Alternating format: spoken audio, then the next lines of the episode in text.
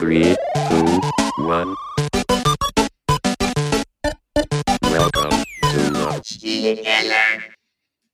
Und damit herzlich willkommen im Spielekeller, Folge 55. Immer noch ohne Dennis Gehlen, dafür mit mir Chris Hahner und heute mit. Karl Kuhn, hallo, freut mich. Ich grüße dich. Ich grüße zurück. Wie ist es? Dankeschön, gut, gut. Ich freue mich hier zu sein. Vielen Dank für die Einladung. Du warst ja bereits Gast im eSport Business Talk, dem äh, phänomenal gutem Vorgänger des Podcasts im Spielekeller. Ähm, den, Podcast, der den Podcast möglich gemacht hat. Der, der, der, ja, das war die Folge mit dir wahrscheinlich, die uns erst dazu gebracht hat, diesen Podcast zu starten. Es war ein, eine fantastische Folge. Ich äh, verlinke die. Spaß beiseite. Wir haben, wir haben schon mal das Vergnügen gehabt. Äh, du bist heute hier, also zum einen, weil Dennis im Urlaub ist. Du hättest natürlich trotzdem kommen dürfen. Das ist ganz lieb, ja. Ja, so, so bin ich. Aber wir hatten ja kürzlich äh, ein kleines Panel gemeinsam. Und mhm. ich würde dir jetzt erstmal nochmal Freiraum geben, dich vorzustellen. Und dann kannst du ja mal darüber sprechen, was das eigentlich für ein Panel war. Aber stell dich doch erstmal vor. Äh, ja, gerne. Also, äh, ich bin äh, Karl Kuhn oder in kurz Karl für Menschen, die mich kennen. Ähm, ich bin Head of Esports bei Jungformat Sports. Jungformat Sports ist ja eine große traditionelle europäische Werbeagentur. Wir haben einen Sportableger, Jungformat Sports. Und innerhalb dessen kümmern wir uns seit 2016, habe ich neulich festgestellt. Also äh, du kannst ja natürlich nur verächtlich mit den Schultern zucken, aber für viele andere Leute im E-Sports ist das schon eine Weile. Ähm, genau, seitdem bearbeiten wir das Thema E-Sports, weil wir eben große, große Analogien zum Sport sehen. Äh, wir sind nach und nach auch in das Thema allgemeines, breiteres Gaming irgendwie äh, rüber entwickelt. Und ja, das darf ich da zusammen mit meinem äh, Team betreuen. Äh, hauptsächlich arbeiten wir für Marken, die sich in dem Bereich umtun, äh, die da Sponsorships eingehen, die sich positionieren wollen in der Zielgruppe. Äh, wir arbeiten aber letztendlich auch für die rechte Halterseite. Also eigentlich decken wir so ein bisschen alles ab und äh, ja, haben natürlich äh, dadurch viele, viele verschiedene Einblicke sammeln dürfen. Das ist ja immer das Schöne an Arbeit als Agentur. Man kriegt ja alle Seiten so ein bisschen mit und ich glaube, deswegen sind wir heute auch hier. Erzähl doch mal, hau mal so ein paar Sachen raus, die ihr gemacht habt. Ähm, wir haben unter anderem äh, die globale BMW-Kampagne gemacht, äh, United in Rivalry mit den sechs verschiedenen Teams. Äh, wir haben unter anderem äh, die Sparkassenaktivierung rund um die LEC und später rund um Eintracht Spandau äh, mit Hand of Blood gemacht, die in Effi gewonnen hat, äh, wie ich nicht müde werde zu betonen. ähm, und äh, wir haben auch für Mercedes gearbeitet in der Vergangenheit, für Pringles, für Vodafone. Also ganz, ganz viele große Marken durften wir betreuen. Hisense betreuen wir aktuell. Ähm, genau. Und dann ähm, möchte ich einmal nur abgrenzen, weil das als ihr angefangen habt, also ihr im Sinne von bei Jungformat Sport, mhm. damit E-Sports, da war ja Toran, glaube ich, noch federführend, hat das Ganze mhm. ja, glaube ich, so dann reingepusht. Mhm. Macht er jetzt Nerd? Kannst du einmal nur ganz kurz abgrenzen für Zuhörer, die das jetzt vielleicht nicht zuordnen können? Also, Toren macht ja, glaube ich, gerade keinen E-Sport mehr. Das macht ihr, ne? Genau, das ist in etwa richtig, richtig, richtig. Also wir überlappen uns in dem Feld Gaming, äh, weil das vor allem so Teil von Nerdkulturen und Kulturmarketing ist. Andererseits, wenn man sich anguckt, wie groß der Gaming-Markt ist, ich glaube, zwei exzellente deutsche Agenturen hält der aus. Ähm, und ansonsten, wir machen eben den Core-E-Sports-Bereich bei der Sports, genau. Eben gerade wegen der Nähe zum Sport. So, und wir hatten ein ganz fantastisches Panel äh, kürzlich bei euch in Hamburg. Möchtest so du, ja, möchtest du einmal kurz ähm, erklären, worum es ging? Ganz grob. Ähm, es, es ging um, äh, ich glaube, äh, reißerisch, wie sich das für meine Branche gehört, hatten wir das The Death of Esports, also äh, der Tod des E-Sport genannt, ähm, weil sich zuletzt ja die äh, Hiobs-Botschaften und der Abgesang irgendwie so ein bisschen gehäuft haben und da hatten wir uns mal zusammen so ein bisschen angeguckt, was denn alles so die Detraktoren sind und wie schlimm es ist, ob äh, der liebe Chris und ich irgendwie unser Xing-Profil aktualisieren müssen oder ob es noch eine Chance gibt. Und wenn ich das Du hast ein so Xing-Profil? Irgendwo bestimmt. Du bist doch, du bist doch so ein cooler Agentur, du. Du hast doch bestimmt kein Xing-Profil. Ja, keine Ahnung. Vielleicht will ich irgendwann mal den Exit machen in den deutschen Mittelstand. Was weißt du denn? Ich habe das, ich hab das regelmäßig versucht und ich habe es immer wieder direkt gelassen, weil ich mir denke, das ist einfach so irrelevant. Und das ist gar nicht böse gemeint, aber für mich hat sich das null gelohnt und zwar irgendwie nie. Plus, die sind ja einfach ultra hardcore mit ihrer Monetarisierungsstrategie. Du kriegst ja gefühlt äh, jede zweite Stunde irgendwie eine Mail, dass du irgendwas kaufen sollst oder irgendein Abo abschließen musst. Das finde ich zum Kotzen. Ich habe da irgendwie keine Notifications. Also ich kann nicht in die Klage mit einstimmen. Ich fand das eigentlich immer netter, aber es äh, ist jetzt nicht mein Kernkanal. Das ist schon richtig. Ja, LinkedIn. Ich muss eine Lanze brechen leider. Und ich weiß jetzt wieder so, ah, diese blöden Business-Fuzis mit ihren Business-Plattformen. Ja, ich weiß. Äh, aber lustigerweise sind da einfach alle. Und Ach du. Ich, Es versuchen ja aber auch regelmäßig immer alle irgendwelche, wir bauen das LinkedIn für E-Sports und ich denke mir halt immer, warum? Die sind doch alle auf LinkedIn. Also warum sollen die denn, warum sollen die denn woanders hin? Plus, und da kommen wir ja auch gleich drauf, diese ganzen E-Sports-Leute wollen ja auch mit anderen Menschen reden. Die wollen ja gar nicht nur unter sich sein. also ist meine ja, also Meinung. So, keine Ahnung, da kannst du genauso gut das Twitter für E-Sports bauen oder das Twitch für Gaming. So, also lass doch mal gut sein. Also es ja. können ja auch ein paar andere Sachen da stattfinden. Ich finde auch gerade so diese gegenseitige Befruchtung macht es ja gerade spannend und diese Monokulturen hingegen, die sind meines Erachtens auch gar nicht, was die Leute wollen. Also nicht nur in unserem Feld, sondern auch sonst nicht. Ja, du hast das mal ganz äh, zutreffend gesagt, als wir über E-Sports und Gaming gesprochen haben. Das ist, und ich greife vielleicht auch ein bisschen vor, aber da ging es ja darum, ein Gamer ist ja nicht nur Gamer. Ähm, er, erinnerst du dich noch an diesen Gedankengang? Ja, magst du, das, ja, magst du das also, noch einmal raushauen kurz, weil das fand ich super. Naja, ein Gamer ist ja, ist ja tausende andere Sachen. Also ich bin Gamer, du bist Gamer. Alleine wenn man guckt, wie unterschiedlich unsere Leben sind. Ne? Du bist Unternehmer, du bist Autor, du hast einen eigenen Podcast. Ich bin Agenturmensch, ich bin irgendwie äh, äh Mieter, ich bin also tausend verschiedene Sachen ähm, ich bin Kollege, ich bin Single, du hast eine Familie, also riesige Unterschiede. Und die Leute sind trotzdem alle Gamer, weil es eben keine Demografie ist, sondern am Ende ein Hobby. Und Menschen sind auch zu unterschiedlichen Zeiten, wie ich gerne behaupte, unterschiedlich intensiv Gamer. Also wenn du dir die alle anguckst, wenn die gerade auf der Gamescom sind, nirgendwo ist der Gamer mehr Gamer als da.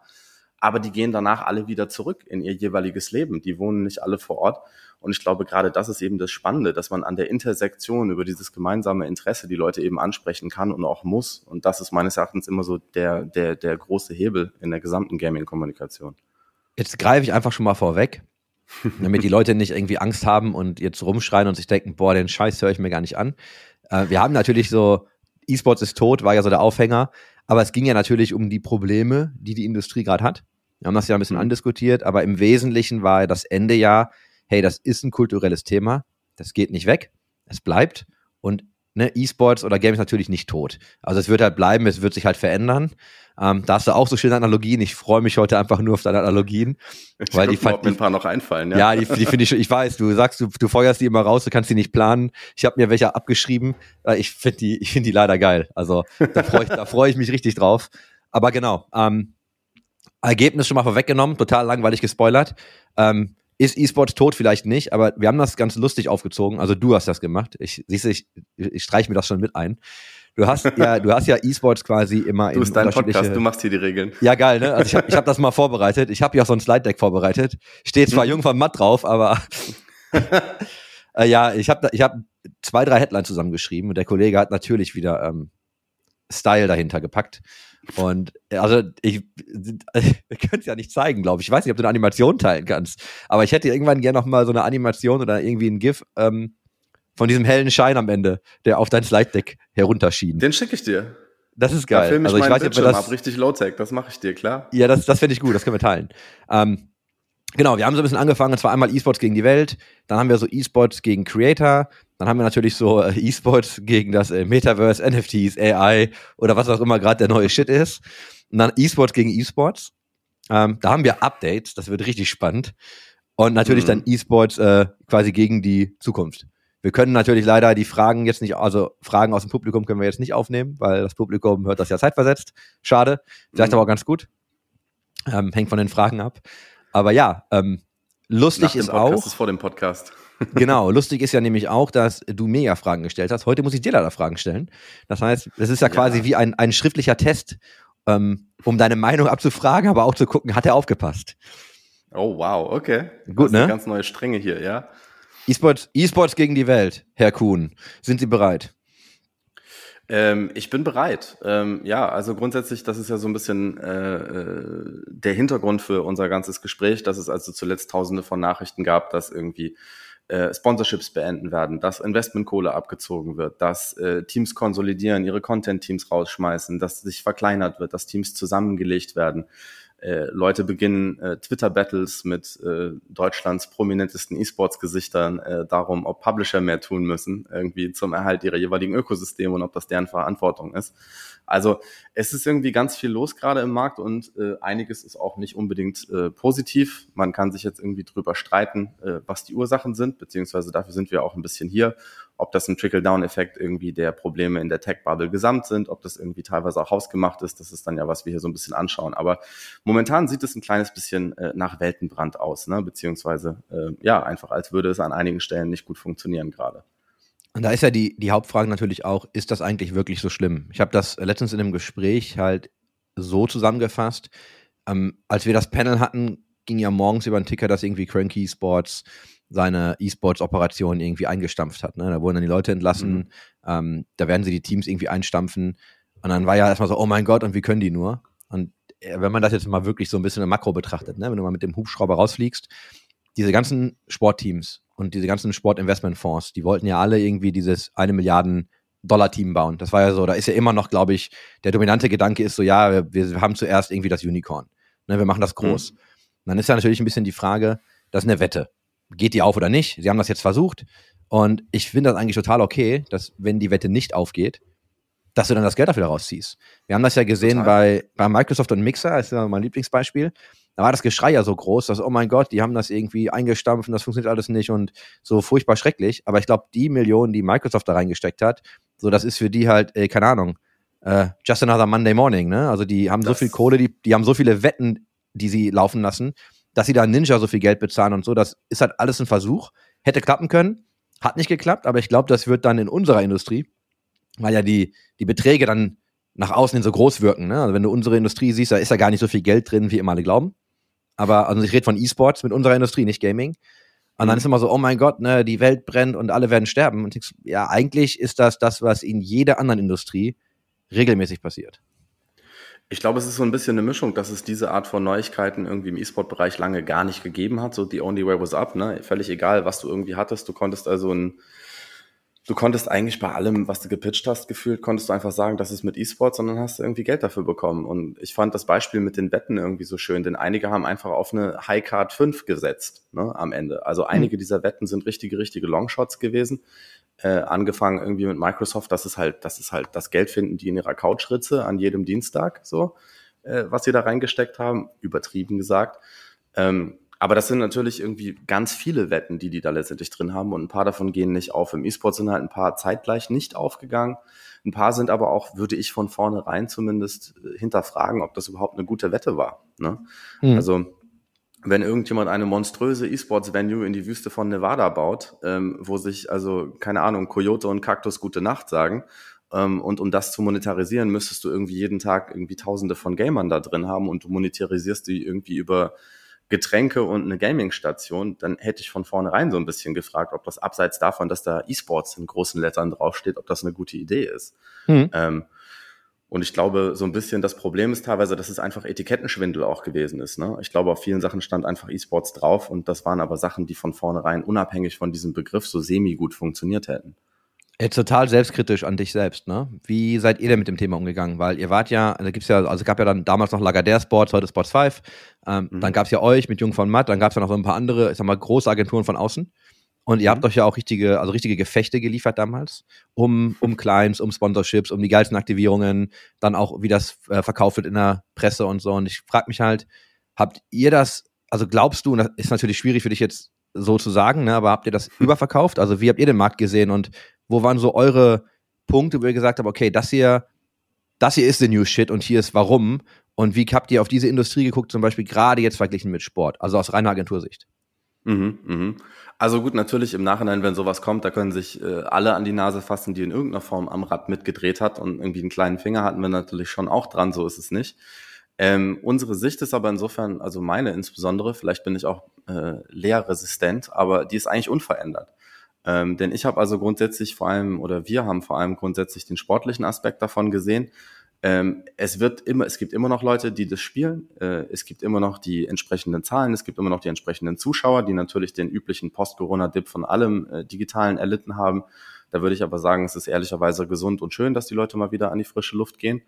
Ähm, das heißt, dieser ganze Aspekt des Ganzen, der ist noch da. Was meines Erachtens jetzt eben teilweise so runtergegangen ist, ist eben die ganze Kohle, die drin war. Das ist die Investmentkohle und eben teilweise auch die äh, Sponsorenkohle, die dran war. Und das ist ja dann sowieso später nochmal was, was wir uns auch angucken, welche Wetten da nicht aufgegangen sind. Ähm, ich glaube, da waren so ein paar Sachen irgendwie äh, aufgrund der Tatsache, dass es einfach ein Hype war, dass alle das Gefühl hatten, sie mussten dabei sein, äh, unabhängig äh, davon, ob es jetzt irgendwie gerade konkreten Business-Zielen dient. Ähm, das ist natürlich etwas, was man dann irgendwie durch entsprechende Zahlen auch irgendwie äh, mitgetragen hat. Aber meines Erachtens ist eben gerade an der Substanz, und das ist für mich das, also der sportliche Abgleich, der Teil daran, der Wettkampf ist, der emotional ist, der mit Menschen verbunden ist, da ist für mich ehrlicherweise gar nicht so wahnsinnig viel geändert, außer eben der Außensicht darauf. Und dass ein paar Teams einfach vielleicht sich übernommen haben, als die irgendwie ein 60-köpfiges Content-Team eingestellt haben. Ja, das ist spannend. Wir haben gerade über Layoffs gesprochen und du siehst mhm. ja, dass viele, viele jetzt ihre, also gerade Content-Staff rausgeworfen haben, einige große Teams. Ich habe auch gesehen, dass Sales-Staff gegangen ist. Jetzt habe ich nämlich genau zwei Punkte dazu. Zum einen ist ähm, Industrie ist getrieben durch Sponsorship-Gelder. Du machst natürlich das nicht, das, also die Kohle holst du nicht nur rein mit einem Logo auf einem Jersey. Ähm, kann nett sein, klappt im Sport vielleicht, weiß ich nicht. Ähm, haben wir hier auch schon tausendmal diskutiert.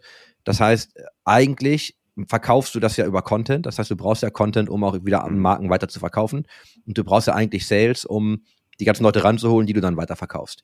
Findest du das aus deiner Sicht, und ich weiß, jetzt ist natürlich total schwierig wieder zu beurteilen, weil wir da auch nicht wirklich im Detail drinstecken, aber es gab jetzt zum Beispiel eine, äh, ein Announcement ist jetzt kürzlich durchgegangen, dass äh, Twitch ist jetzt die exklusive Sales-Agentur, mehr oder weniger, von Cloud9. Mhm. Und dann habe ich, wenn ich das richtig verstanden habe, habe ich, das war auch meine Frage an mich selbst, so Moment, habe ich das richtig gelesen? Hat jetzt Cloud9 irgendwie den Sales-Arm ausgelagert? Weil das zielt ich immer so mit fürs Kerngeschäft eines Teams. Ähnlich wie halt Content. Wie guckst du auf diese Entwicklung? Also glaubst du, dass das, ist das smart? Ist das äh, mal oder wie siehst du das aus deiner Sicht?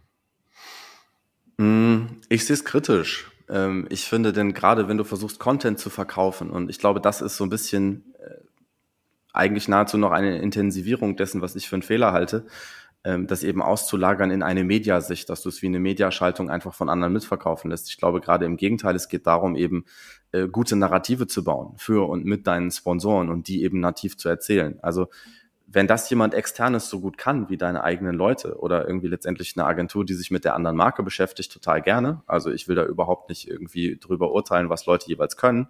Aber ich hätte gesagt, dass gerade wenn es um das Erschaffen dieser Narrative geht, eigentlich das eigene Team total wichtig ist. Also ich kenne das so ein bisschen aus unserer Zusammenarbeit mit Eintracht Spandau hier im deutschen Raum für die Sparkasse.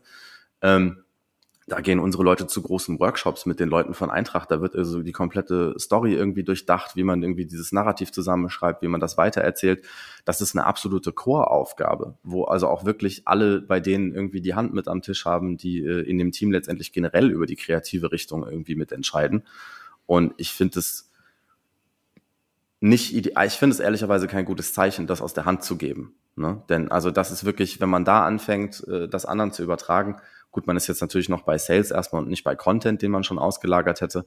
Aber ich finde, auch da brauchst du zumindest dann Leute irgendwie in der entsprechenden Sales-Agentur, die sich wirklich mit der Materie auskennen und mit deinem Team. Denn ich glaube, das haben wir jetzt alle so ein bisschen gesehen. Das ist auch Teil des Downturns, dass eben diese reine, das Nutzen als Mediaschaltung mit irgendwie ein bisschen Logo unten links im Stream und Logo unten rechts auf dem Hintern am Jersey, das macht's halt ehrlicherweise nicht für die Marken.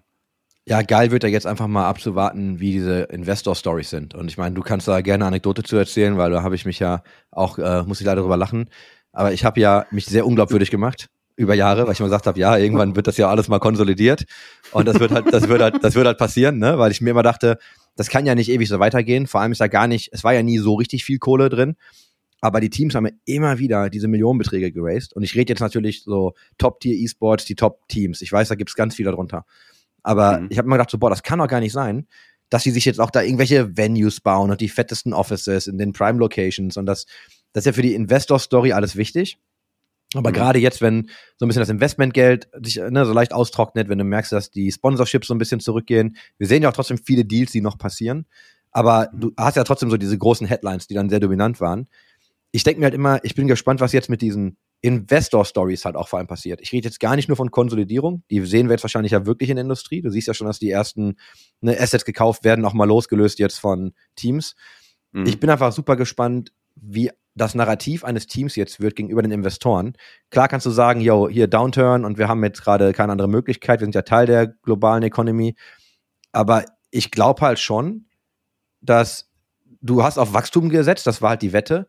Und ich glaube, da haben sich einige natürlich wahrscheinlich übernommen und haben einfach immer größer, schneller weiter. Wir bauen jetzt die größte, geilste Geschichte. Wir müssen aggressiv wachsen.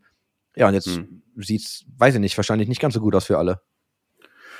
Ja, es ist natürlich, also äh, du hattest es mal so schön gesagt, die Wette ist natürlich von vielen der Investoren gewesen, dass man irgendwie äh, in fünf bis zehn Jahren äh, die NBA nachbauen kann. Ne? Die haben sich einfach angeguckt, was die Fanzahlen sind und dann haben sie vielleicht auch die falschen Fanzahlen teilweise. äh, und dann haben sie sich angeguckt, wie, äh, wie viel die momentan ausgeben irgendwie pro Jahr und dann haben die gesagt, hey, wenn diese Fans so viel ausgeben würden wie für die NBA, dann sind wir unfassbar reich, äh, weil das ja auch ein Riesenmammon ist, der da gemacht wird.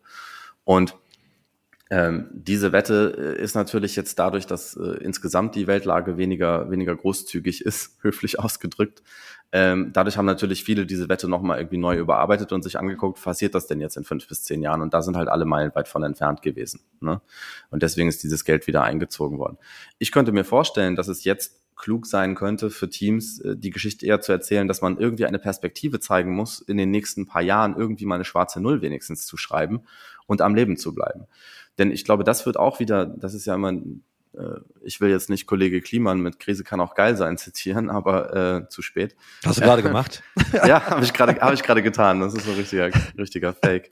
Ähm, nee, aber es ist natürlich immer eine Chance für die, die es schaffen, im Markt zu bleiben. Ne? Gerade eben Teams, die zum Beispiel vielleicht äh, ein bisschen vorsichtiger gewirtschaftet haben. Für die wird jetzt natürlich, wenn diese ganze Investorenkohle rausgeht oder Teile davon, dann werden vielleicht auch Spielergehälter sich wieder abkorrigieren, da werden sich vielleicht auch ein, zwei andere Sachen abkorrigieren. Das ist natürlich eine Möglichkeit auch für einige Leute wieder mitzuspielen, die zwischenzeitlich eben durch diesen extremen Influx an Fremdkapital abgehängt waren. Ähm, und ich könnte mir vorstellen, dass das dann auch nach wie vor ein gutes Asset sein wird, eben zu zeigen, dass man dahin kommen könnte auf absehbare Zeit. Denn ich glaube, es gibt immer noch genug Leute oder sollte auch immer noch genug Leute geben, die an die Long-Term-Vision glauben. Ich glaube, nur von diesen fünf bis zehn Jahren, bis wir alle reich sind, davon muss man sich eben verabschieden. Und ich glaube, du musst als Team eine glaubhafte Perspektive vorzeigen können, wie du bis dahin am Leben bleibst. Ja, wir haben über die Reichweiten, die hast du gerade erwähnt, da würde ich jetzt das aufgreifen und schon mal so eine Slide weiterschieben. Mhm. Ähm, und zwar so E-Sports, äh, E-Sports gegen Creator, doof gesagt. Und wir haben ja ein bisschen thematisiert, was gerade so in der Creator Economy passiert. Und ich habe da auch so ein paar Headlines einfach mal zusammengeschmissen. Ne? Da hast du einmal so, also Prime hier von Logan Paul, was dann von ihm mitgegründet wurde und so, was die an Millionen Umsätzen machen. Ähm, du siehst das. Ich brauche, wir brauchen gar nicht über Mr. Beast irgendwie reden, ne? Aber allein Mr. Beast Burgers mit diesem Konzept. Ich erkläre das ganze Konzept jetzt nicht, aber es ist ja eigentlich nur mehr oder weniger so ein virtuelles Rezept. Ne? Also es ist ja völlig absurd. Schon über 100 Millionen damit eingefahren du hast damals vielleicht mitbekommen, wie äh, Apex Legends, der Release halt so mega durch die Decke gegangen ist, weil die alles über Influencer gemacht haben und über Streamer. Dann hast du jetzt Misfits Gaming Group, die haben ja einen Großteil ihren, ihres äh, Slots in der LEC verkauft und haben jetzt aber einen 20 Millionen Creator Fund irgendwie aufgebaut. Und mein Blickwinkel darauf ist eigentlich immer, ich habe ganz viele Diskussionen dazu auf Twitter, weil ich immer sage, so, wir werden davon viel mehr sehen. Also wir werden viel mehr auch äh, Influencer geownte Companies sehen. Wir werden einfach sehen, dass die schieben halt Produkt, ne? Und für mich ist so ein, ja. so ein Influencer oder Streamer ist auch jetzt da keine wirkliche Trendschärfe mehr drin. Aber ich finde es halt extrem krass. Die sind ja eigentlich ihr eigener Fernsehsender mit ihren Kanälen, die mhm. sie haben. Die sind ja gleichzeitig aber auch ihr eigener Retail-Store. Und die können ja wirklich Produkt pushen. Und wir sehen ja auch so, selbst hier in der Hip-Hop-Szene siehst du dann irgendwie Pizza und, und ich glaube, Eistee war ja jetzt irgendwie voll im Trend. Und Alle du siehst ja, ja, ja, genau, du siehst ja aber so viele Produkte, die einfach in den Markt gepusht werden, weil das ja immer, ich nenne das immer Go-to-Community, habe ich nicht erfunden, aber fand ich total zutreffend, weil du hast ja schon eine existierende Zielgruppe und in die packst du einfach dein Produkt. Und ich habe dann immer Leute, die mir sagen, ja, sind alles Outlier. Nee, nee, das ist alles so, das sind alles Outlier. So, natürlich kann, ist dann so ein Mr. Beast, kriegst du halt schlecht repliziert, aber ich glaube zum Beispiel, dass die Creator Economy, das wird so ein Thema, das geht jetzt auch nicht weg. Und da kannst du halt auch vielleicht als Marke deutlich einfacher mehr Kohle machen. Ob das jetzt ein Money Grab ist oder nicht, sei mal dahingestellt. Und da hast du ja auch einen Blickwinkel drauf gehabt, so gerade so Langfristigkeit gegen Campaigning und so. Und da würde ich gerne einmal, dass du mich nochmal abholst und mir nochmal, also das einfach nochmal für alle wiedergibst, über das wir gesprochen haben. Wie guckst du auf die Entwicklung? Also zum einen geht es, glaube ich, so ein bisschen damit los, dass das auf Markenseite gerne schon mal alles vermischt wird. Ähm, äh, ich finde, daran sieht man schon wieder so ein bisschen, das sind so ein bisschen Äpfel und Birnen natürlich. Ne? Äh, Influencer und auch vor allem Sponsorships, was ja jetzt so das Hauptding ist, was wir immer im Kopf haben, das sind ja ganz unterschiedliche Tools. Und ich glaube, für viele Marken ist das so ein bisschen irgendwas mit Gaming. Eigentlich müsstest du E-Sports-Engagements ja vergleichen mit deinem Segel- oder deinem Golf-Engagement. Ähm, aber das macht nicht unbedingt irgendwie jeder. Aber äh, wenn man den Vergleich schon anstellt, hast du natürlich den riesen Vorteil bei Influencern, dass du eine extrem hohe äh, Empfehlungskompetenz hast, dass du, wie du gerade schon richtig gesagt hast, die Möglichkeit hast, direkt eben Produkt mitzuverkaufen, was vor allem auch in einer aktuellen Phase, ne, wo alle ein bisschen kurzfristiger denken und ein bisschen mehr Rechtfertigungsdruck haben, auch für unmittelbare Ergebnisse im Marketing, äh, wo das natürlich dann auch eine sehr gelegene Chance ist, äh, das zu nutzen. Ähm, da kann natürlich in einigen Teilen E-Sport so in der Form nicht mithalten, weil es eben einfach äh, weniger Unmittelbarkeit ist, weil man eben nicht diesen eingebauten Kanal hat. Da arbeiten natürlich manche Teams dran, funktioniert ja bei einigen auch schon sehr gut, aber es ist jetzt nicht so unmittelbar ähm, in der Verknüpfung. Ähm, außerdem kommt natürlich hinzu, dass du auch noch ganz andere Reichweiten hast, oft. Und dass die sich zurückverfolgen lassen auf nationale Fanbases. Denn das kommt auch hinzu. Also ganz viele Marken sagen, wir sind global, wir sind global. Dann hast du aber letztendlich doch meistens mit, keine Ahnung, dem europäischen oder dem asiatischen Markt zu tun und die interessieren sich eher dafür. Das heißt, die möchten immer eine globale Reach haben, aber möglichst ausgesteuert auf eine lokale Community. Und da sind natürlich Influencer oft ein super Tool, um genau das hinzubekommen. Ähm, es ist aber natürlich, insofern finde ich nochmal eine, einige der, der Vorteile, die ein E-Sports-Engagement hat, die funktionieren meines Erachtens eben eigentlich nicht über Influencer, beziehungsweise nicht in dem kostenadäquaten Bereich, den Leute im Kopf haben. Und das ist vor allem die Langfristigkeit und die Abstrahlung von, äh, von Markeneigenschaften. Über eine längerfristige Partnerschaft, wie es ja die meisten Sponsorships oder ähnliches sind, kann ich natürlich meine Marke aufladen. Ich kann die irgendwie entwickeln, gemeinsam mit dem Partner. Bei Influencern ist das im Allgemeinen als Kampagne gedacht. Also um da auf die Art von Zeiträumen an Einbindung zu kommen, da bin ich ein ganz anderes Budget los als bei vielen traditionellen Partnerschaften. Ähm, das kann natürlich sein, was ich möchte, aber das muss mir eben bewusst sein, dass es ein wirklich anderes Tool ist, was auch andere Dinge leistet. Du hast eines meiner Lieblingsstichworte äh, in den Mund genommen. Du hast, oder du hast davon gesprochen, dass äh, sich Marken mit etwas aufladen können. Ne? Das um diese äh, kannst du mir mal ganz kurz aus deiner Sicht erzählen? Ich sage halt ganz oft, viele E-Sports-Teams haben Branding-Problem. Ähm, wie siehst du Branding von Teams im E-Sports und glaubst du, dass es viele Möglichkeiten gibt für Brands, sinnvoll gutes Geld auszugeben, weil es einfach auch genug gibt, mit dem man sich ausladen könnte. Ja, es ist aber oft eben äh, ein Stück weit ein Zufallsprodukt. Also wie ich immer kritisch in die Runde sage, also wenn ich irgendwie einen Euro hätte für jedes Deck, wo ich gesehen habe, wir sind die Lifestyle-Brand im E-Sports, dann äh, ja, aber sind doch alle. Nicht, hätte ich jetzt nicht 100 Euro, aber ein paar wären es schon auf jeden Fall. Ähm, also das ist teilweise, äh, teilweise nicht sonderlich weiterentwickelt bei den Teams, die Brands. Was aber das Schöne ist, dass es eben äh, viele äh, Teams gibt, die trotzdem einfach eine immense Brand haben, einfach durch ihre Geschichte, einfach durch die, durch die Geschichten, durch die Personen, die da gespielt haben, zum Beispiel. Mhm. Also wenn man sich irgendwie etwas anguckt, wie Fnatic, was eben davon lebt, von den alten, von der alten Glorie, von den vielen, vielen Jahren, die man schon dabei ist, wenn man sich ein G2 anguckt, was immer über diese Frechheit gelebt hat, natürlich jetzt ein bisschen weniger Frechheit nach Carlos, mhm. nachdem er sich verabschiedet hat, sagen wir mal. Ähm, aber da gibt es schon einige Marken. Man muss eben nur gucken, welche Geschichte ich auch erzählen möchte, letztendlich als Marke und muss mir das passende Team dazu auswählen.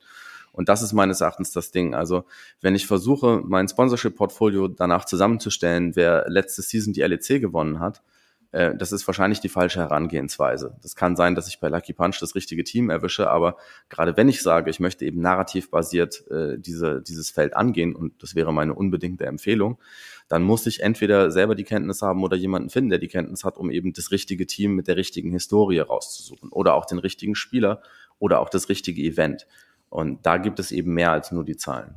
Aber da frage ich mich halt, ob es das gibt in ausreichender Form. Weil wir haben ja dann, du hast Fnatic angesprochen, du hast G2 angesprochen, ähm, weiß mhm. irgendwie jeder, worum es geht.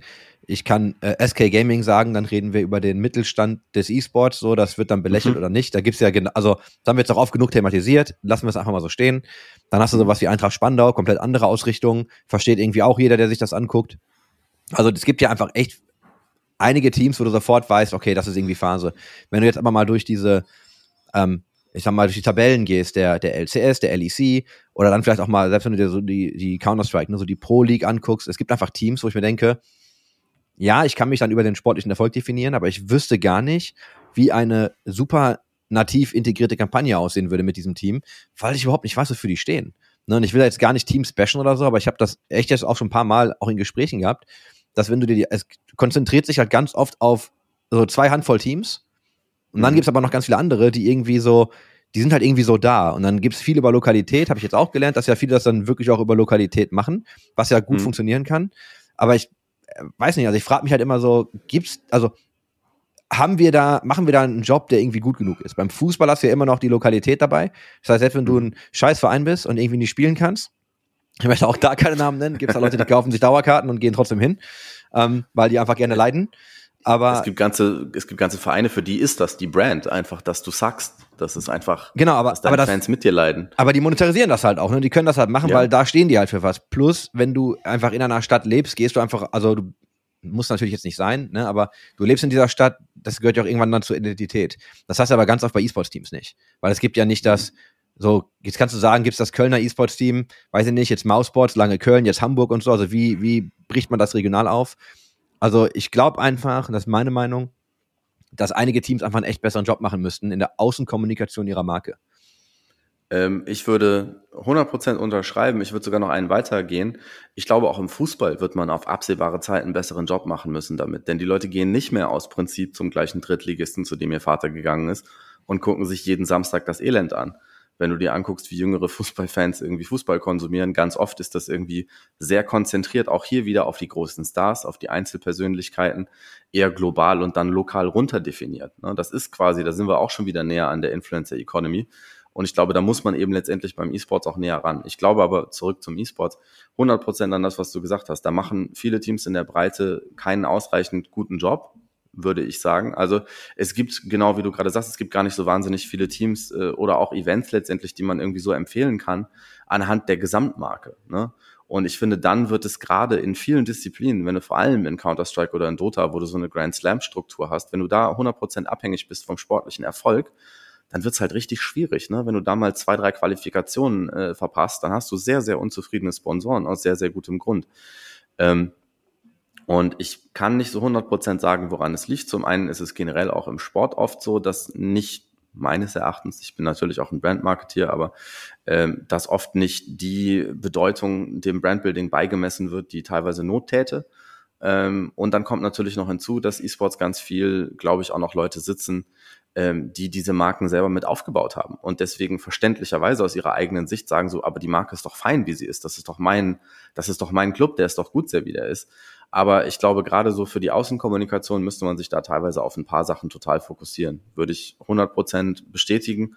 Und ich finde, man sieht so einige Ansätze, die super gut funktionieren. Ne? Also zum Beispiel ähm, was Rogue irgendwie vor dem Rebranding, diese, diese quasi Up-and-Comer-Geschichte, die die erzählt haben, war irgendwie super rund um die LEC. Du hast Teams wie Eintracht Spandau, die dieses große, vermeintlich volkstümliche Aufgebohrte haben, so ein bisschen diese Comedy-Show dahinter. Das funktioniert auch. Du hast irgendwie zum Beispiel, wenn man sich anschaut, alleine in den Sponsorings, was irgendwie Vitality oder auch Astralis irgendwie rund um ihre Geos erzählt haben, ne, mit Frankreich oder auch Dänemark, das funktioniert auch. Also es gibt vieles, was man machen kann, aber man muss eben bewusst diese Entscheidungen treffen ähm, und vielleicht auch gelegentlich danach ein bisschen die Partnerschaften aussuchen, auch von Teamseite, die einem eben erlauben, das eigene Narrativ zu erzählen. Das ist halt schon nicht unwichtig. Du hast ja einen Sport-Background, deswegen würde ich einmal ganz kurz einen kleinen äh, Schlenker machen in die Sportindustrie. Und zwar, ich saß mal auf einem, also ich saß mal vor einem Panel, habe mir ein Panel angesehen. Das fand ich total spannend. Da ging es um ähm, Content und wie eigentlich Content konsumiert wird. Und weil wir gerade beim Fußball waren, da ging es halt primär darum, dass die Aufmerksamkeitsspanne halt nicht mehr die äh, größte und längste ist bei Leuten. Und dass viele sich eigentlich mittlerweile, gerade auch beim Fußball, also es gibt eine ganze Menge von jungen Leuten, die sich eher die Zusammenfassung anschauen, dann aber wissen wollen, wie der Spieler trainiert oder die Spielerin, dann wissen wollen, hey, wo gehen die eigentlich essen, welche Autos fahren die eigentlich? Also da wird es dann viel mehr Entertainment drumherum. So, mhm. siehst du das, siehst du das im Sport? Also ist das wirklich was, wo du auch sagst, so, ja, das ist auf jeden Fall was, was content-technisch passiert? Total. Also wenn man sich anschaut, welche, welche Spielermarken irgendwie gut funktionieren, dann sind das im Allgemeinen die, die um entsprechende Geschichten drum zugestrickt sind. Also wenn du eine tolle Persönlichkeit hast, schadet das grundsätzlich nie in keinem Sport. Aber das ist eben, was die Leute haben wollen. Die wollen eben, äh, und deswegen finde ich das sehr gut, wie du es beschrieben hast, die wollen erstmal quasi die Cliff Notes, die wollen die Zusammenfassung und dann bei Interesse gehen die aber dafür viel tiefer in das Rabbit Hole als die Generationen davor teilweise. Denn also die Leute wollen wissen bei Cristiano Ronaldo, wie der trainiert, wie der riecht, äh, was der anhat. Das ist letztendlich alles auch inklusive integrierter Shopping-Funktionen möglicherweise. Also es ist natürlich auch enorm kommerzialisierbar. Ob man das eine gute Entwicklung findet, steht auf einem anderen Blatt. Ähm, aber ich finde, das sieht man ja auch ganz viel, dass eben äh, Leute auch aus kleineren Sportarten teilweise eben viele Möglichkeiten haben, einfach wenn die ein besseres Social Game haben. Und das sind letztendlich diese Sachen, dass die Leute eben wissen wollen, es zieht sich ja durch die komplette Entertainment-Landschaft, ist ja noch nicht mal nur Sport, sondern die Leute wissen, wer, wollen wissen, wer ist die Person dahinter. Also diese klassische Kunstfigur, nur Athlet zu sein oder nur Schauspieler oder so, das reicht nirgendwo mehr. Sondern die Leute wollen wissen, wer ist der Mensch dahinter, wie ist der Mensch an diesen Punkt gekommen, was treibt den um und letztendlich dann eben wissen wollen, wer diese Person ist und dann idealerweise, zumindest für diese Person dann, versuchen, die auch zu emulieren. Das gehört so ein Stück weit dazu. Und auch hier ist wieder, ich finde es immer ganz schön, da ist E-Sports eigentlich äh, so ein bisschen eine Blaupause für. Dadurch, dass es noch so ein bisschen New Kid on the Block mäßig ist und gerade nicht mehr der ganz neueste Hype, ist es halt besonders unbarmherzig. Deswegen, glaube ich, werden hier die Weichen sehr viel früher gestellt als in manchen anderen Bereichen. Glaubst du, E-Sports macht einen guten Job im, ähm, also in der Persönlichkeitsentwicklung? Es gibt ja so ein paar Spieler, die sind sehr prominent, die kennst du dann auch, da kennst du auch den Background, da weißt du dann auch, ne, da gab es mal Interviews mhm. mit der Familie, da wurden all diese Dinge mal gemacht. Dann hast du ja ganz viele, mhm. von denen weißt du eigentlich überhaupt nichts. Ähm, Gibt es da noch viel Potenzial nach oben? Hast du Beispiele, die gut funktionieren? Wie schaust du auf die Entwicklung im E-Sports?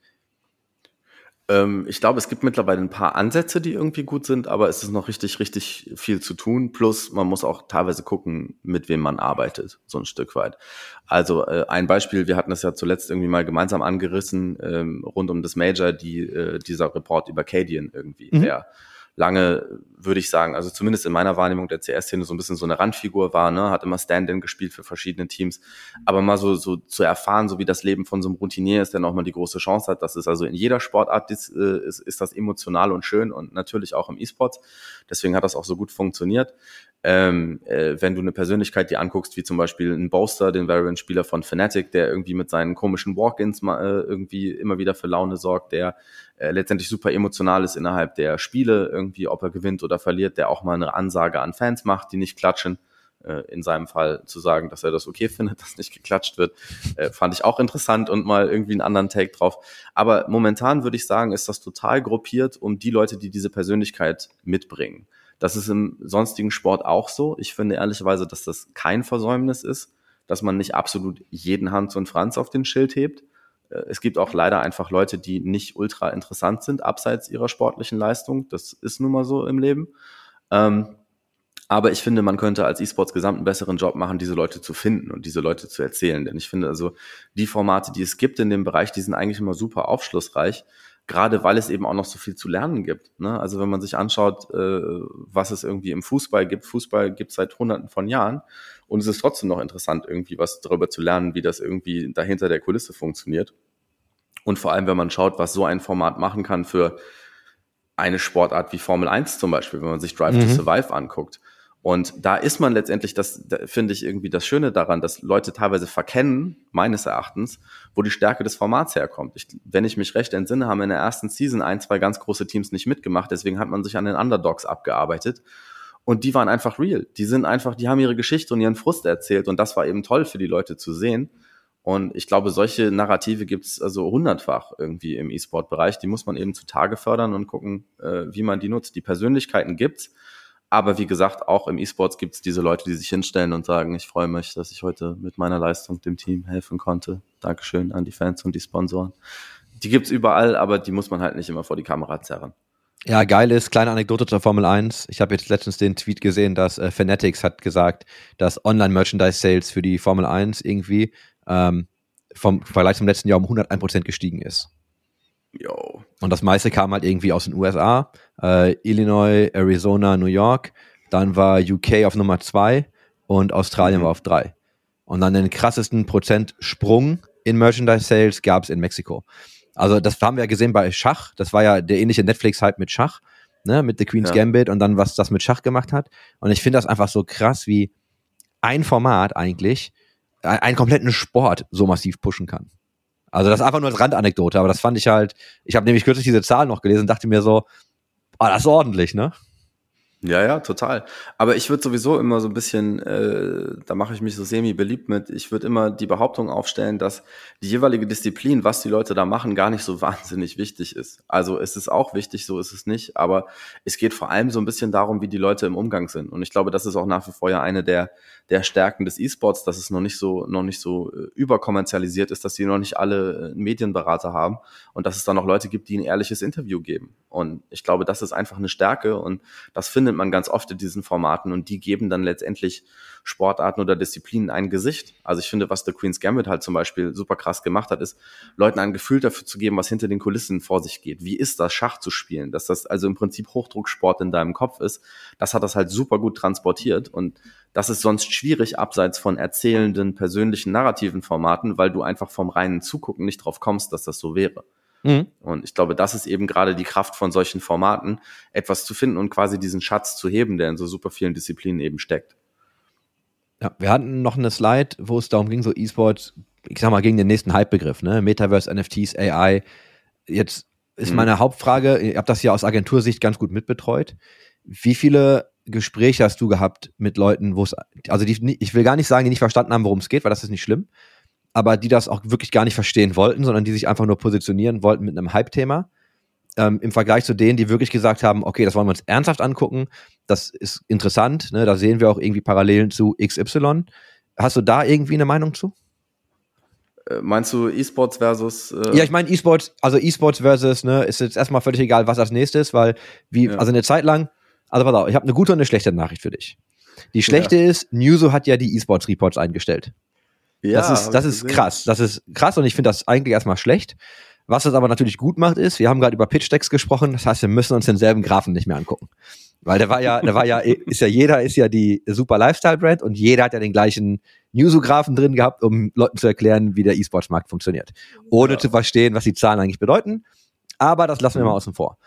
Jetzt ist meine Frage ja, es war ja gerade auch durch solche Graphen, Spaß beiseite, wurde das ja einfach extrem gehypt, ne? Weil du hast Wachstum, Wachstum, Wachstum. Und mhm. eine Zeit lang gab es da kein Pitch-Deck ohne E-Sports.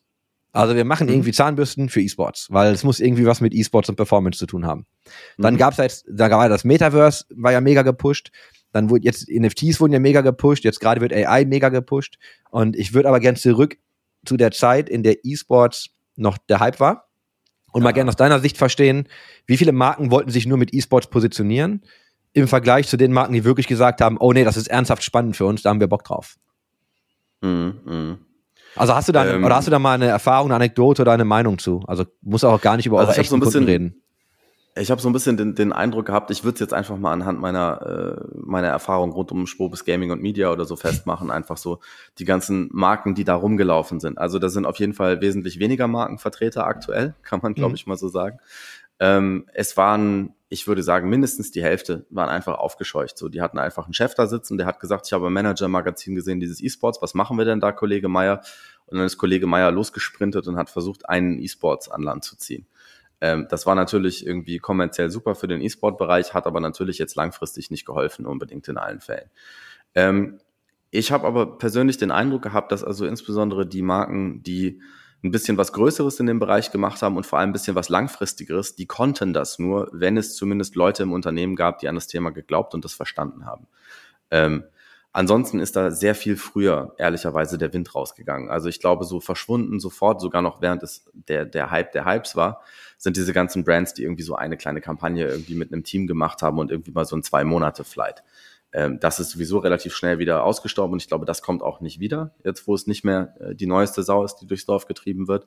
Ähm, aber ganz viele Marken, muss ich echt sagen, hatten, gerade um es auch vernünftig zu aktivieren, brauchst du auch Leute, die das treiben. Deswegen, also da gab es, glaube ich, einiges an, auch wenn es teilweise erst aus dem bestehenden Engagement kam, da gab es viel ehrliches Interesse und, und, und viel ehrliches Verständnis.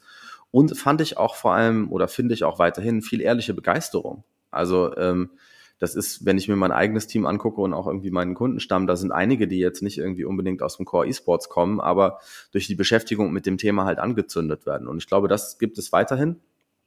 Aber die ganzen Leute, die sagen, ne, also Kollege Meier, der äh, mit dem Angstschweiß im Nacken auf den, auf die Konferenzen läuft, der steht jetzt an einem anderen Stand als bei E-Sports, das auf jeden Fall. Ist das Interesse weniger geworden, dadurch, dass jetzt äh, das Metaverse kam und NFTs kam und AI kam? Oder ist das einfach nur, wo sich jetzt die Spreu vom Weizen trennt und die Leute, die das jetzt noch machen wollen, auch wirklich dahinter sind? Beides. Also das Interesse ist runtergegangen, weil letztendlich die, die, äh, ich will jetzt nicht sagen Halbtouristen, aber Leute, die das eben vor allem deswegen äh, sinnvoll fanden, die sind jetzt eben raus. Ich äh, persönlich habe aber, da lehne ich mich mal ähnlich weit aus dem Fenster wie du mit der Konsolidierung sofort, ähm, äh, würde ich mal sagen. Ich glaube, es wird ein Stück weit wiederkommen, weil ich den Eindruck habe, momentan verlassen also tatsächlich überproportional viele irgendwie den Bereich, sowohl an Investmentkohle als auch ähm, an Sponsoren. Mhm. Und das schafft natürlich ein Vakuum. Und äh, wir hatten es ja eingangs schon mal gesagt, es, es gucken immer noch Leute und zwar sehr, sehr viele und es werden auch immer mehr ähm, und es spielen auch immer noch Leute und es wird auch immer noch übertragen. Das heißt, äh, da kann man natürlich momentan äh, für andere Preise letztendlich sich umtun, äh, als man das vor einem Jahr oder so konnte. Und ich glaube, da ist für viele Marken, die da so ein bisschen rausgepreist wurden, auch eine große Chance jetzt wieder. Ähm, vor allem eben auch wieder, äh, äh wir waren ja vorhin bei den Narrativen, eine spannende Geschichte drum zu, zu erzählen. Denn eine Weile war irgendwie dieses First-Mover-Narrativ und erst musste man die erste Non-Endemic-Brand sein im E-Sports und dann musste man irgendwie der erste Unfallrückversicherer im E-Sports sein. Ähm, und jetzt hat man natürlich irgendwie, dadurch, dass man antizyklisch reinginge, hätte man wieder eine andere Geschichte zu erzählen, äh, die natürlich super, super emotional aufzuladen ist. Also ich könnte mir vorstellen, dass es wieder ein kleines bisschen äh, zurückdreht, aber äh, da sprechen wir uns ähnlich wie mit deiner Konsolidierung nochmal in drei Jahren. ja, wir sprechen uns Ende des Jahres nochmal. Ich glaube, für die Konsolidierung, okay. wir werden, wir werden etwas sehen. Ich bin überzeugt. Und wenn nicht, äh, sage ich es einfach im nächsten Jahr wieder. Ich es glaube fest so, an deine Konsolidierung. Nein, irgendwann, man muss das oft genug sagen, irgendwann passiert das. Und dann kannst du sagen, habe ich doch gesagt. Ich fühlte mich halt teilweise. Das ist ein bisschen wie Mode, einfach wenn du deine Sachen mit Fransen behältst seit den 80ern, irgendwann kommt's wieder, ja. Ich meine, äh, ganz ehrlich, ich hätte das eigentlich wirklich erwartet. Du guckst ja, was, was im Markt passiert, aber Märkte sind halt nicht immer rational. Und das ist eigentlich auch ganz gut. Und wir haben ja auch einfach ein emotionales Thema. Ich will aber gar nicht so richtig krass lang als auf diesen Halbbegriffen rumreiten. Wir haben eine Slide gehabt, ähm, E-Sports gegen E-Sports. Wir haben da echt viel Content zu. Wir haben über ähm, Mediazahlen gesprochen, sind die Metriken richtig, aber ich würde jetzt gerne wirklich mal äh, aktuelle Themen nehmen. Und ich fange einfach mal an mit äh, Price Money, also wirklich Price Pools und Preisgeldern, die man gewinnen kann. Und ich mhm. gebe dir jetzt mal ähm, einen Eindruck vom International. Also von mhm. diesem ne, schönen äh, Dota 2 Turnier einmal im Jahr. Äh, Preisgeld irgendwie 2011 1,6 Millionen, 1,6 Millionen, 2,9 knapp, dann irgendwie knapp 11, knapp 18,5, fast 21, fast 25, 25,5, über 34, dann 21 hatten wir 40 Millionen und dann jetzt äh, 22 wahrscheinlich pandemiebedingt und ne, aus Gründen waren es dann nur 19. Also ich sag mal nur 19 Millionen. So. Mhm. Wie funktioniert das? Du weißt das. Ich glaube, die meisten wissen das auch. Ich erkläre es trotzdem ganz kurz. Äh, Valve schmeißt immer einen kleinen Betrag rein. Ich glaube, in dem Fall hier, wie am Anfang waren es diese 1,6 und verkaufen halt den Battle Pass, den kannst du kaufen und 25 Prozent von den Erlösen gehen dann in den Preispool. Das heißt, die Community hat eigentlich Jahr über Jahr so viel von diesen Battle Pässen gekauft. Also die Rewards sind auch gestackt. Das heißt, je mehr Leute das kaufen, desto mehr bekommen alle als wirklich mhm. Belohnung zurück. Das ist ganz smart. Also haben halt immer, haben es immer in die Medien geschafft, ne? Immer so, boah, Preisgeld, Preisgeld, geil, geil, Riesenpreisgeld, bestes Preisgeld. Und jetzt haben ja unsere Kollegen, ähm, also die Saudi gebackten Kollegen, haben ja jetzt hier mit Gamers 8 announced, ja, wir machen mal so ein Festival, wir schmeißen mal 45 Millionen ins Rennen. So, und das war ja erstmal alles wieder so, wow. Was aber dazu geführt hat, dass jetzt ganz viele von diesen Diskussionen natürlich passieren, wo du dir halt sagst, okay, ähm, ist das eigentlich noch solide fürs Ökosystem oder machen wir uns damit das Ökosystem kaputt? Und bevor ich dich loslasse, ich lasse dich da von der Kette, aber bevor ich das mache, ähm, die, die Debatten waren immer so, ne, da gibt's dann Leute, die auch sagen, ey, ich weiß gar nicht, wie viel ein Fußball-Weltmeister verdient als Spieler. Oder halt sowas wie, ne, ey, warum müssen wir da eigentlich irgendwie so viel Kohle draufschmeißen? Ich weiß ja nicht mal bei League of Legends, wie viel so ein Worlds Champion gewinnt. Und jetzt meine Frage so an dich, wie guckst du gerade jetzt aus Agentursicht, ne? weil ihr, ihr lebt ja auch so ein bisschen von diesem Hype und macht es natürlich einfacher, solche Themen zu erklären und zu verkaufen. Wie siehst du das? Mhm. Brauchen wir im E-Sports aktuell irgendwie diese krassen Preisgelder? Hilft das oder ist das nur noch schädlich? Ein Stück weit hilft es auf jeden Fall, äh, denn das muss man einfach sagen, sieht man auch ähnlich an anderen vermeintlichen ehemals äh, Randsportarten oder Freizeitbeschäftigungen, äh, wie zum Beispiel auch Poker monströse Preisgelder schaffen einfach Mainstream-Relevanz. Das ist etwas, worüber Leute irgendwie mal eine Headline schreiben und sagen, so viel Geld gibt's für XYZ. So, das ist einfach etwas, was du automatisch eingebaut eben einfach ein bisschen Presse für bekommst. Ich glaube, das ist irgendwie teilweise die Relevanz. Ähm, wenn man sich aber mal irgendwie aus der Sportart oder aus der Disziplin selber anguckt, so League ist zum Beispiel die größere Disziplin als Dota 2, ist aber trotzdem immer mit geringeren, nahezu bescheidenen Preisgeldern von nur ein paar einstelligen Millionenbeträgen irgendwie hingekommen. Mhm. Ähm, das ist letztendlich auch die gelernte Kultur der jeweiligen Sachen. Und ich glaube, das ist so ein bisschen. Äh, darf ich, darf ich ein Wort von dir zitieren aus dem Vorgespräch? Also, was wir hatten? Ich frage kurz noch mal, aber bitte. Ja, bitte, nein, sag's, dann muss ich dich gar nicht, weil, komm, hau raus. Es ist das Crackhead-Phänomen, ne? Genau. Das ist es doch, oder? Das, ja, das es war's. ist, es das ist das Crackhead-Phänomen. Du hast halt irgendwann immer mehr Preispool irgendwie aufgeladen und aufgeladen und aufgeladen und dann siehst du einfach, wie die Leute reagieren in einem Jahr, wo plötzlich Entzug ist, wo einfach mal das Preisgeld kleiner wird. Da ist sofort so alles voll Reddit, so stirbt Dota 2. Nein, es gibt einfach mal irgendwie weniger Preisgeld. Das ist auch okay. Also die Leute spielen das ja immer noch. Ich finde, das ist sowieso so das nächste Ding, dass man irgendwie immer so tut aus der Sportart selber, als bräuchte man ein hohes Preisgeld damit äh, Leute eine Disziplin spielen. Also Mangel an finanziellen Mitteln hat seit Tausenden von Jahren den Speerwurf nicht irgendwie daran hindern kann, äh, fortzubestehen. Da gab es nie viel Geld für, aber Leute möchten einfach wissen, wer den Stock am weitesten wirft. So. Aber die ähm, leben ja also, nicht davon, ne? Also die können ja hauptberuflich, wenn sie, wenn sie die besten Speerwerfer der Welt, glaube ich, sind, können sie ja trotzdem nicht mal davon leben, ne? Das ist richtig, aber du könntest dir trotzdem, wenn es dich dann interessieren würde, könntest du dir als äh, übertragenen Wettkampf das angucken. Ja. Außerdem ist es natürlich ein, ein, Extremfall, aber es ist ja auch jetzt deswegen, und das ist mein nächster Punkt, es ist ja nicht so, wenn Preisgelder mal runtergehen, dass sofort irgendwie alles weg ist. Es gibt ja durchaus noch die armen, äh, die armen E-Sport-Spieler haben ja durchaus noch ihr gutes Auskommen. Ähm, es wird dann einfach nur ein bisschen abkorrigiert. Also ich glaube, so aus der Sportart selber braucht man diese monströsen Preisgelder nicht, um Leute davon zu kriegen, mal morgens aus dem Bett zu rollen. Das machen die auch für weniger ähm, viele auch einfach aus Liebe zur Sache. Ähm, ist natürlich nur die Frage, also ich würde sagen, so die, die, die Baseline, die du immer haben musst, ist, dass es sich irgendwie so weit lohnen muss und das ist für mich noch nicht mal unbedingt Preisgeld, sondern eher Gehalt, äh, dass Leute sich eben Fulltime dem Ganzen widmen können. Ne? Das ist immer das Entscheidende für eine, für eine gute Leistungsdichte. Also deswegen aus der Außensicht, ich kann verstehen, wenn man irgendwie so den großen Presse-Splash haben will, da wird es aber mittlerweile ehrlicherweise auch schwierig, weil die Preisgelder so hoch sind. Also wenn du nicht Saudi-Arabien bist, wie willst du da noch einen drüber gehen? Ja. Ähm, und äh, zum anderen finde ich es halt so ein bisschen so eine ulkige Reaktion. Also, das ist ja immer das Schöne, es ist ja keine Reaktion des E-Sport. Der E-Sport ist ja kein, ist ja keine, wir haben ja keine Repräsentanz, ne, wo wir alle abstimmen, was wir als E-Sport jetzt irgendwie als nächstes tun. Schön wär's. Ähm, aber es, es gibt grundsätzlich irgendwie so ein bisschen Kritik irgendwie aus der Öffentlichkeit, dass man sagt, so, es sind alles aufgepustete Zahlen und anstatt irgendwie mal ein bisschen Basisarbeit zu machen, kommt irgendjemand um die Ecke und sagt 45 Millionen, jetzt neu.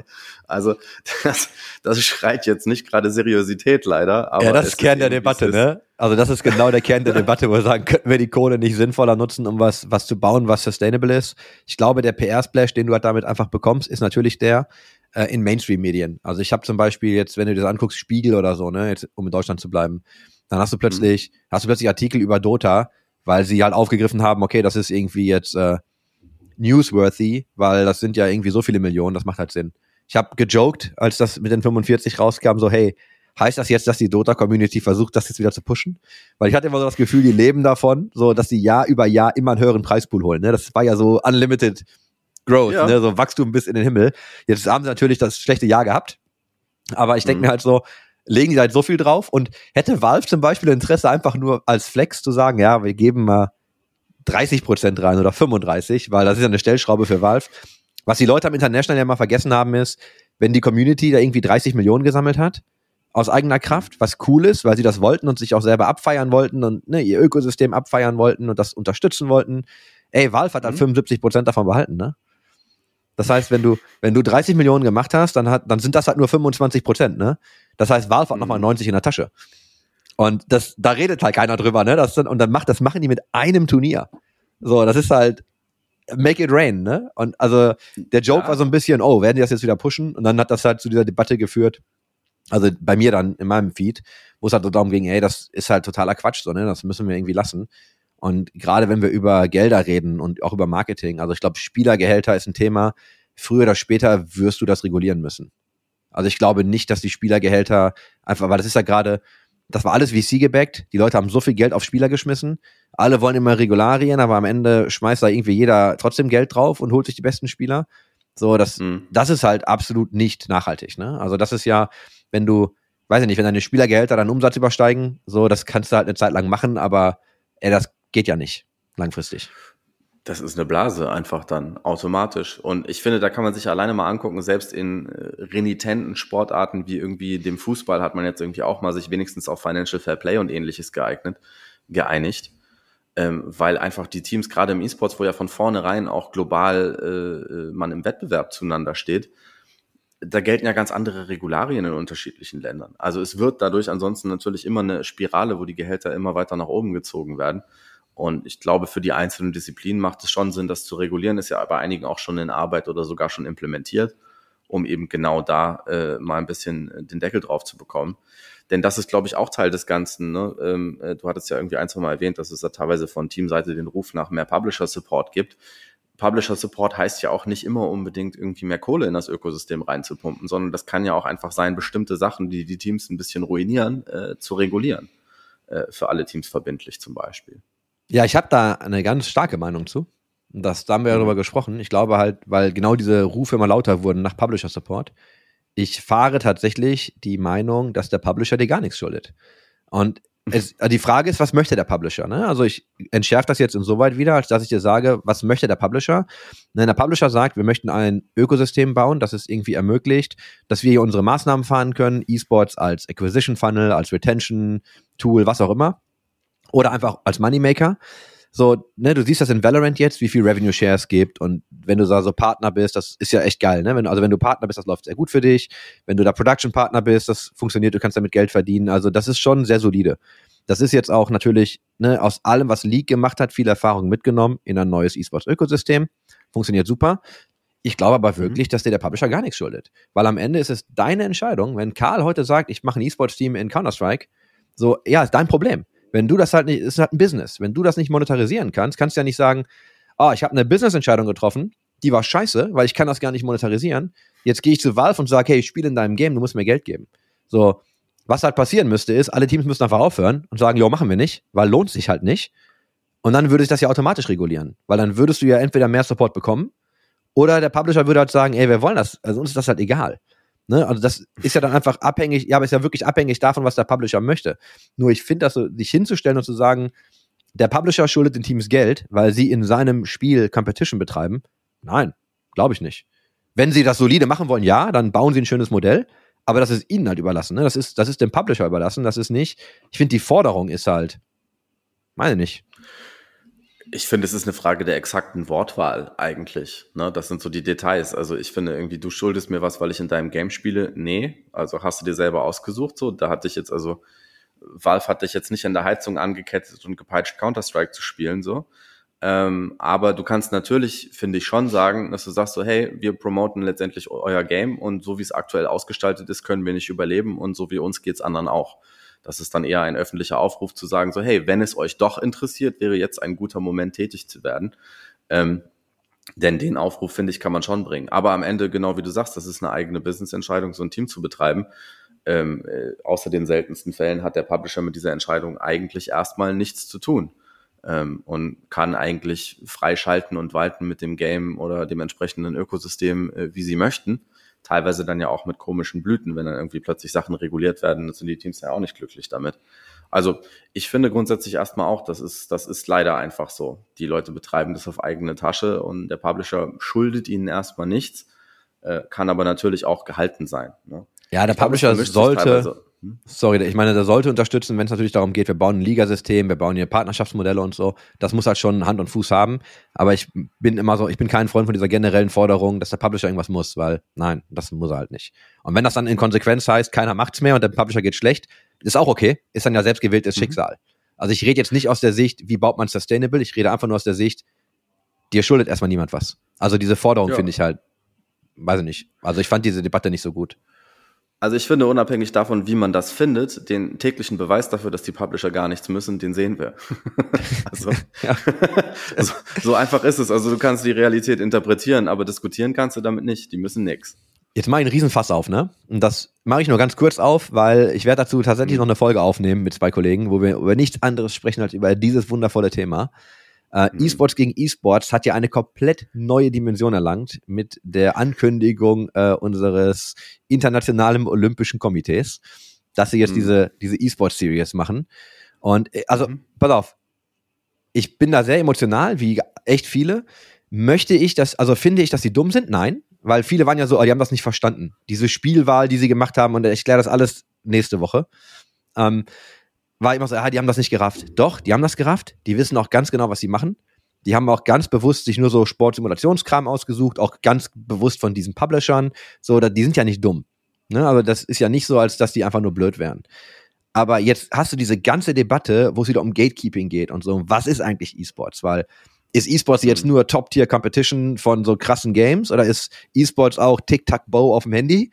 So, ne? Und also du hast ja, du hast ja jetzt halt wirklich gerade E-Sports gegen E-Sports, wo wo Leute halt so ihre Positionen einnehmen und sagen, ey, das ist totaler Scheiß, die machen uns die Industrie kaputt. Und andere sagen, ja gut, aber E-Sport ist einfach elektronischer Wettkampf. Ist so, glaube ich, da, also für mich ist das eine reine Definitionsfrage. Was mir an der ganzen Debatte missfällt, ist einfach nur, wie die das gemacht haben. Also was sie machen, hat für mich Hand und Fuß, können sie auch. aber so, wir benutzen E-Sports ganz lange nicht, jetzt benutzen wir das, aber wir wollen diesen Begriff halt irgendwie claimen für Sportsimulationen und so. Und ähm, ich will das wirklich gar nicht zu lang aufmachen, weil wir da echt eine Stunde nochmal zu aufnehmen werden, aber hast du bestimmt eine Meinung zu, oder? Ja. Äh, möchtest du da mal, möchtest du mal ganz kurz aus der Hüfte schießen, wie du darüber denkst? Äh, wir wollen ja den Rahmen nicht sprengen, aber also ich finde, ein Kommentar, der drunter war, den äh, ich sehr gut nachempfunden konnte, äh, war jemand, der geschrieben hatte, habt ihr auch mal über einen realen E-Sport-Titel nachgedacht? So, und da geht es los. Was ist E-Sport? Das ist deswegen, genau wie du sagst, eine Frage der Begriffsklärung. Ähm, selbstverständlich können die äh, in irgendwas einen, äh, äh, einen Wettbewerb veranstalten. Das ist ihr gutes Recht und haben sie jetzt auch. Ähm, die Schwierigkeit ist aber, dass E-Sports eben synonym ist für viele Leute, die das betreiben, äh, mit den Disziplinen, in denen es aktuell vor diesem tollen Event auch schon einen realen Wettbewerb gab, wo es Zuschauer gab und ähnliches. Das heißt, dass du diesen Begriff verwendest, den eine Community geprägt hat, mit der du, sagen wir mal, nicht immer irgendwie super respektvoll umgegangen bist, beziehungsweise die du nicht immer unterstützt hast, beziehungsweise den du in der Vergangenheit auch in einigen deiner Organe abgesprochen hast, diesen Begriff überhaupt nutzen zu dürfen. Haha, nice try. Ähm, deren Begriff jetzt für deine Veranstaltung zu wählen, ist ein bisschen frech. Ne? Das ist also eigentlich, da, da eignest du dir ein Kulturgut an, was dir nicht zusteht, ähm, weil du gerade in der Vergangenheit auch sogar noch ein bisschen despektierlich damit warst. Ähm, wie man dann noch diese ganzen Kommunikationsmaßnahmen äh, darum zu irgendwie wahrnimmst. Dieses Video mit 587.000 Schnitten so hat mich so ein bisschen erinnert an so 70er Jahre Entführervideos, wenn der Geisel ja. nicht sagen will, was du haben möchtest. ähm, also äh, ich will nicht zu tief einsteigen, aber also mich hat es jetzt nicht von den Socken gehauen auf jeden Fall. Ich finde aber am Ende ehrlicherweise machen uns die Branche kaputt. Welche Branche? Also was, was soll denn, was soll denn dieses arme kleine Video und diese arme kleine Veranstaltung da in E-Sports ruinieren? Das ruiniert absolut gar nichts. So. Das ist einfach ein bisschen eine Sideshow und du musst ja nicht zugucken, wenn es dir nicht gefällt. Ja, und ich Aber glaube, ich kann schon verstehen, warum es einen emotional triggert. Ich glaube nur, also wirtschaftlich ist das jetzt nicht das größte Problem. Nee, ich glaube auch nicht, dass das funktioniert, es sei denn, sie haben halt äh, low expectations. Ich, ist die Frage, was ihr Ziel ist, ne? Also da, das ist, ich will halt auch nicht zu tief rein. Ich glaube halt, also wirst du damit riesen Zuschauerzahlen und so bekommen? Nein. Wirst du damit riesen Hype auslösen? Wahrscheinlich nicht. Ist das ein erster guter Stepping Stone für die? Bestimmt. Ähm, entwickelt sich das weiter auf jeden Fall muss man dann halt irgendwie sehen. Ne? Also ich bin weg von diesem reinen Gebäsche, aber das, was du angesprochen hast, ist genau mein Punkt. Was mich nervt, ist so diese, ich will jetzt nicht sagen kulturelle Aneignung, weil ich will mir diese, diese, dieses Thema nicht aneignen, ne? weil das hat eine ganz andere Bedeutung für viele. Aber so, es gibt mhm. halt ein, es gibt halt eine Kultur, so eine Gaming- und E-Sports-Kultur, die gibt's einfach. Und du hast dich die ganze Zeit irgendwie so ein bisschen drüber lustig gemacht und das immer ausgeschlossen. Und plötzlich schnappst du dir das, weil du jetzt doch auf diesen Hype-Train irgendwie aufspringst, bevor wir ja schon bei, bei AI sind und schon am Metaverse vorbei und NFTs vorbei. Aber du holst dir halt ja, aber wieder das so, IOC ist halt auch nicht immer brandaktuell, ne? Ja, du holst dir jetzt, du holst dir jetzt halt diesen, diesen Hype rein, um damit irgendwie Bass zu generieren. Und dann auch so dieses, ne, das, das hat mich ja so hart getriggert, so dieses Your E-Time has come. Wo ich mir so denke, boah, jetzt muss alles wieder E sein, ne? So E minus. Und dann denke ich mir so, das, und das ist eigentlich auch das, was mich so getriggert hat, ne? Also ich kann ja auch Business einfach als Business verstehen. Und dann sollen sie machen, die werden halt Erfolg haben oder nicht. Auch da, ne, der Markt wird das halt regeln. Aber so, dass du dann übertrieben in diese Kommunikation gehst und ich mir denke, es gab so ein geiles Forum in Lausanne, man hätte das richtig schön mit allen Stakeholdern machen können. Hat man halt nicht gemacht. Ähm, aber ja, wenn, wenn wir mal in Ruhe aufarbeiten, ähm, nächste Woche tatsächlich nochmal drüber sprechen, ähm, warum. Also wenn ich wir sage, meine ich nicht dich. Du bist nur heute eingeladen, du darfst nicht wiederkommen. Schade, schade. ja, schade. Aber damit können wir dann auch, glaube ich, so langsam, ne, kommen wir dann auch in Richtung Ende. Und jetzt würde ich dich halt fragen, was siehst du denn so als Zukunft? Wie schaust du in die Zukunft des E-Sports oder des Gaming? Und jetzt kannst du nochmal all deine positiven Gedanken sammeln und bündeln und wir können das hier auf einer richtig schön positiven Note beenden. Okay, wow, alles an Positivität. Alles, was du hast, man, schmeiß es rein. Oh, da hast du den falschen Gast eingeladen. Aber come on, ich, ich guck mal, was ich finde. Also, ähm, äh, beziehungsweise also ganz neutral auch. Ich glaube eben, genau wie es jetzt gerade auch von dir gesagt wurde, ich glaube, wir sind momentan in einer Konsolidierung. Äh, wir sind aber jetzt meines Erachtens nicht in einem Absterben des Bereichs. Denn ähm, wir haben gerade einen, einen Outflux von Kapital, von letztendlich auch ein bisschen Medieninteresse, was aber gleichzeitig immer noch da ist, sind die Spieler, was noch da ist, sind die Fans und das sind letztendlich die Sachen, die du brauchst für eine Sportart. Es wird auch immer noch Games geben. Also dementsprechend die eigentliche Ursuppe des Ganzen ist meines Erachtens komplett unbedroht. Und um also die größtmögliche äh, Analogie zu wählen, ne, das ist jetzt gerade so ein bisschen der Komet, der aufschlägt und äh, die armen Dinosaurier killt Und keine Ahnung, vielleicht sind am Ende dann halt Säugetiere. Ne? Das kann ja auch sein. Also es muss ja, es kann ja oh. auch eine Chance sein. schön, schön. Es, ja, ich habe gesagt größtmöglich. Also ja. ich dachte so, die komplette erdübergreifende Apokalypse ist größtmöglich. Ähm, aber nee, ähm, das ist natürlich irgendwie eine Möglichkeit, einiges dann eben auch besser zu machen, notgedrungenermaßen. Und ich glaube, genau ein paar der Themen, die wir als Kritikpunkte gerade bei eSports versus eSports angeschnitten haben, da liegen diese Chancen. Wenn du feststellst, dass du gegen, äh, gegen Creator äh, antreten musst und gegen die verlierst, wo sind deine eigenen Creator? Wo sind deine eigenen Narrative? Wo ist dein eigener Vertriebskanal? Bau den doch. Die Möglichkeiten sind da, die Fans sind highly engaged, es ist alles da. Ähm, wenn deine Brand keinen Toten interessiert, kannst du entsprechend natürlich umstellen. Wenn du mal schaust, gerade im E-Sports auch, machen einige Teams aus der Not eine Tugend. Wenn du dir anguckst, BDS bei der LEC, die haben also, ich weiß nicht, wie viele Spiele sie gewonnen haben. Ich glaube, es waren nicht überragend viele. Aber als die bei ihrem Walk-ins irgendwie mit einem Krankenwagen angefahren gekommen sind und einer von denen auf der Bahre lag, das war einfach geil. Das ist gutes Storytelling. Das kannst du auch im E-Sports und da sogar umso mehr, weil dich keiner bremst. Du hast keine End-70er-Fans, die das irgendwie doof finden, diesen neumodischen Kram. Du kannst dir selber ein Gesicht geben, tu's unbedingt. So. Also das vielleicht mal so, was E-Sports irgendwie selber machen kann. Wir können auch die Chance nutzen, wie du gerade sagtest, wenn es diesen tollen Graphen von Nusu nicht mehr gibt. Vielleicht erzählen wir den Leuten mal was Neues über das Thema und vielleicht stapeln ein oder zwei von uns ein kleines bisschen tiefer. Ist vielleicht auch mal nicht verkehrt. Ähm, und dann natürlich ähm, nicht nur irgendwie, was können, was können die Teams und die Player aus dem E-Sports tun, sondern auch, wie sehe ich die gesamtkommerzielle Entwicklung. Die kurzfristige Wette irgendwie, äh, dass wir alle wahnsinnig reich sind bis 2023. Äh, wir sitzen hier immer noch im Spielekeller, leider nicht aufgegangen. Das ist aber auch okay für mich. Ähm, also da wird man wahrscheinlich ein bisschen langfristiger planen müssen und auch wahrscheinlich ein bisschen langfristiger die Themen angehen müssen. Ähm, aber wovon ich fest überzeugt bin, ist, dass äh, insbesondere die Konsolidierung im Sponsoring-Bereich eben eine Riesenchance ist, weil die relevanten Sachen für Sponsoren sind noch da. Ich würde sogar behaupten, da bin ich ein bisschen alleine mit, vielleicht, aber ich würde sagen, die Situation für Sponsoren hat sich verbessert eigentlich. Denn warum ist die Investmentkohle rausgeflossen? Weil sich die Fans nicht so kurzfristig monetarisieren lassen, wie man sich das vorgestellt hat. Warum oder in welcher Form lassen die sich nicht so kurzfristig monetarisieren? Du kriegst im E-Sports nichts hinter eine Paywall gepackt, weil die Fans woanders hin abwandern. Was sagt mir das denn als Sponsor? Ich sponsor eine Sportart, in der es kein Risiko gibt, auf absehbare Zeit auf Premiere zu landen oder Sky oder irgendwas davon, sondern es wird einfach Free View werden. Das heißt, ich werde einfach meine Sichtbarkeiten behalten. Das ist eigentlich geil für die. Ähm, ich habe außerdem äh, in, sitze ich in einem Markt, in dem viele Leute akut bedroht sind und mit Influencern competen. Das heißt, die werden sehr flexibel sein, was die Narrative angeht. Die werden sehr flexibel sein, was neue Wege angeht. Und die werden ehrlicherweise dadurch, dass ein paar Sponsoren rausgegangen sind, auch finanziell bei ein paar Sachen irgendwie wahrscheinlich flexibel sein. Deswegen, also ich glaube, jetzt könnte natürlich antizyklisch eine gute Möglichkeit sein und auch da glaube ich eben daran, dass man da äh, gemeinsam in ein besseres Morgen durchstarten kann. Also ich glaube nach wie vor an den Bereich. Ich glaube, wir haben auf jeden Fall noch ein herbes Jahr 2023 gesamtwirtschaftlich irgendwie vor uns. Da wird es auch noch ein, zwei unschöne Überraschungen geben, aber äh, vielleicht baut man schon mal an der Zeit äh, mit den Säugetieren. Ich habe Kommentare zu dem, was du gesagt hast, bringe ich aber nicht, weil es ein super geiles Schlusswort. An dieser Stelle würde ich jetzt noch einfach sagen, damit sind wir durch, weil da können wir es echt bei belassen. Danke, dass du da warst. Ähm, danke, dass du dir Zeit genommen hast. An dieser Stelle nochmal Gruß an Vodafone, die meine Verbindung mittendrin wieder gekappt haben, sodass ich wieder schneiden darf und wir irgendwie einmal rausgeflogen sind. Aber äh, freut mich. Vielen Dank. Ich äh, wünsche Gruß dir. an Dennis Gehlen, der mein Insta bereichert, während wir hier im Keller sitzen. Ja, folgst du ihm fleißig? Also siehst du, was er alles macht? Du bist du voll dabei? Auf jeden Fall, das ist ein Fulltime-Job mittlerweile.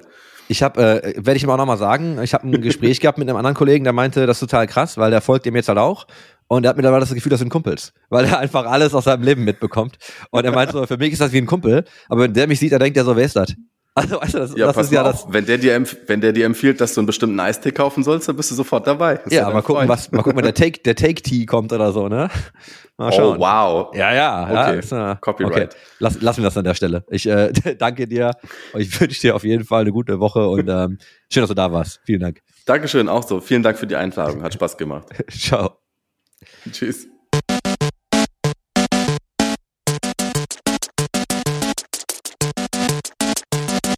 System shut down.